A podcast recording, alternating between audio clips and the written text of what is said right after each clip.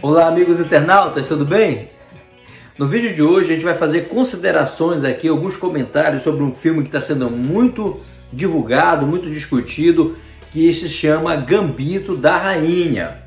Para quem não conhece, esse filme é da plataforma da Netflix e segundo a empresa é o título feito pela própria Netflix que mais ganhou acessos de toda a história da Netflix. São mais de 60 milhões de contas que deram play para assistir essa minissérie e ela é um sucesso de audiência. Para quem não é muito familiarizado no xadrez, esse título ele se refere a uma jogada que o jogador de brancas ele visa entregar material para que ele consiga um desenvolvimento mais rápido, ou seja, colocar as peças dele mais no centro do tabuleiro em posição de ataque. Então, para isso, ele entrega umas peças. Claro que o jogador de negras pode recusar, mas o princípio é esse. Então, esse nome que é um pouco engraçado na linguagem do português, né?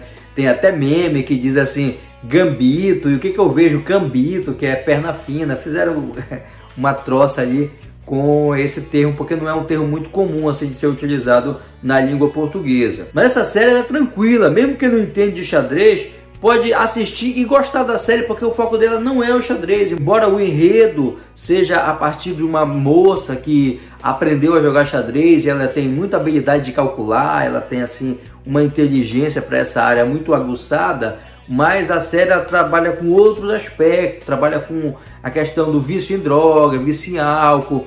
Essa menina, ela perde os pais, então ela vai para um orfanato, e logo no início aparece a situação no orfanato, naquela época em que o orfanato dava remédio, medicação para essas crianças ficarem mais tranquilas, mais quietas para fazer suas atividades. E isso, no caso da personagem principal, isso causou dependência para ela. Depois veio o vício em cigarro, em álcool, e que isso atrapalhou, de certo modo, em alguns momentos ali da carreira dela enquanto enxadrista também mostra um pouco sobre como que é o universo do xadrez, que é um jogo muito dominado assim pelo masculino. Mesmo hoje no século 21 a gente vê que é um jogo, né, um esporte que ele é dominado basicamente por homem, né? Embora haja campeonatos femininos, embora haja também nos campeonatos a questão do absoluto e que qualquer pessoa de qualquer gênero pode jogar, ainda assim é um esporte dominado por homens. Então o filme ele coloca, né, ele insere lá uma mulher que vai ganhando dos homens e causando ali uma situação inusitada nessa configuração de ter uma mulher ali vencedora, campeã, no meio de um monte de homens que dominavam esse esporte até então.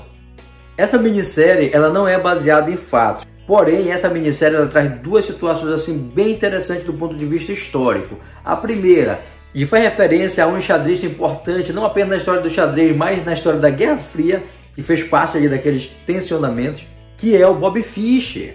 O Bob Fischer foi um enxadrista americano que conseguiu acabar com o domínio dos soviéticos em relação ao império do xadrez. Então todos os campeões mundiais do xadrez, desde 1948 com Botvinnik até o Boris Spassky em 1972, todos eles vinham da União Soviética. E havia ali, naquela época, uma guerra que era chamada de Guerra Fria, por quê? Porque os Estados Unidos e a União Soviética não se enfrentavam diretamente, mas eles se enfrentavam em outros campos de batalha, como um exemplo muito famoso que é o caso do Vietnã, onde Estados Unidos e União Soviética praticamente se enfrentaram ali, que era naquela narrativa de não deixar o comunismo dominar o mundo.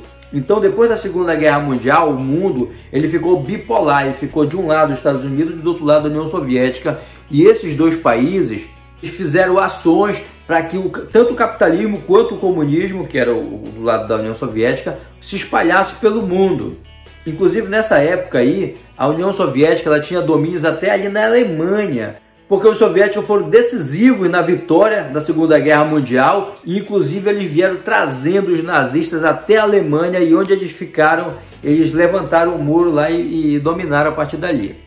Então, nesse tempo aí que o filme se passa, ele passa justamente nessa época da Guerra Fria. E uma coisa interessante é que a Beth, ela não faz a menor ideia disso, ela é encantada com a questão dos russos por causa do xadrez, ela vai estudar russo, Inclusive, nesse quesito, ainda que ela seja muito inteligente para essa parte de xadrez, ela se comporta como uma cidadã média, em que ela não faz ideia dessa questão da Guerra Fria, ela também não faz ideia nem porque o cara que está acompanhando ela, mandado pelo governo americano, ela não sabe nem qual é a secretaria que ele trabalha, porque ela não fica muito informada sobre isso, né? Na verdade, ela tem um encantamento sobre os soviéticos e ela começa a estudar russo justamente porque ela quer vencer o campeão mundial, que era soviético, mas essa parte de saber um pouco mais sobre o que está rolando na parte política fora do xadrez ali realmente não é com ela.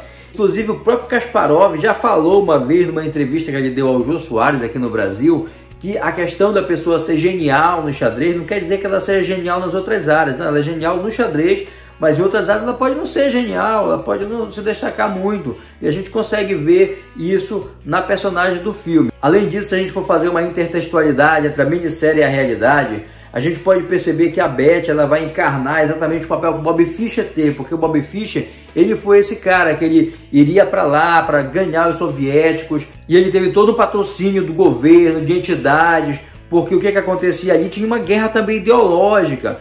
Na minissérie tem organizações que querem pagar para a Beth para ela sair levando o nome do cristianismo para os lados, lados soviéticos e toda essa discussão ideológica que havia na época da Guerra Fria também está presente ali como pano de fundo do enredo principal da minissérie. Interessante é que nessa questão da Guerra Fria, o Bob Fischer ele tinha uma neura assim, muito grande de uma perseguição do soviético contra ele, e uma coisa parecida a gente pode perceber também no agente que vai acompanhando a Beth até a União Soviética, porque ele não quer que ela converse com ninguém. Ele também é todo neurado com a questão da aproximação, ela não pode receber bilhete, ela não pode conversar com o campeão mundial lá, o soviético. Então tem toda uma, uma questão de regra, ele entrega para ela uma série de itens que ela tem de seguir, demonstrando assim o que era a neura do pessoal em relação a essa questão da Guerra Fria, né? Porque era um tensionamento mesmo muito grande e ele se refletia em várias áreas, inclusive na área do xadrez, que aparentemente não tinha nada a ver, mas também a área do xadrez sofreu ali também tensionamentos por conta desse contexto geral, geopolítico, desse contexto que a humanidade estava passando em consequência das duas guerras que aconteceram e principalmente depois do final da Segunda Guerra Mundial, nesse período compreendido com o nome de Guerra Fria. Então isso por si só já torna a minissérie muito interessante para a gente perceber essas nuances que aconteceram ali naquele período que vigorou até a queda do Muro de Berlim, que foi em 1989. Então, de 45, quando acabou a guerra, até 89, é esse período aí compreendido entre Guerra Fria, em que americanos de um lado e soviéticos do outro lutavam ali para ter uma hegemonia no mundo, uma hegemonia econômica, uma influência também nos países isso a gente consegue ver também nessa produção cinematográfica da Netflix. Então quem não assistiu essa série de repente está assistindo esse vídeo, pode ficar tranquilo porque essa série ela realmente ela é muito boa para ser assistida porque ela traz uma série de reflexões. O xadrez ele não é o assunto principal dessa minissérie e ela realmente vale muito a pena de ser assistida porque ela traz reflexões, ela também tem esse pano de fundo histórico aí que é muito legal da gente verificar. Então é isso, pessoal. A gente vai ficando por aqui com mais esse vídeo.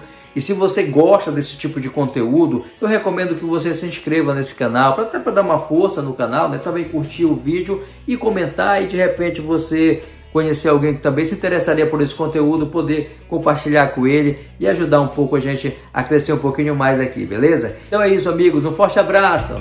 Até logo. Tchau, tchau.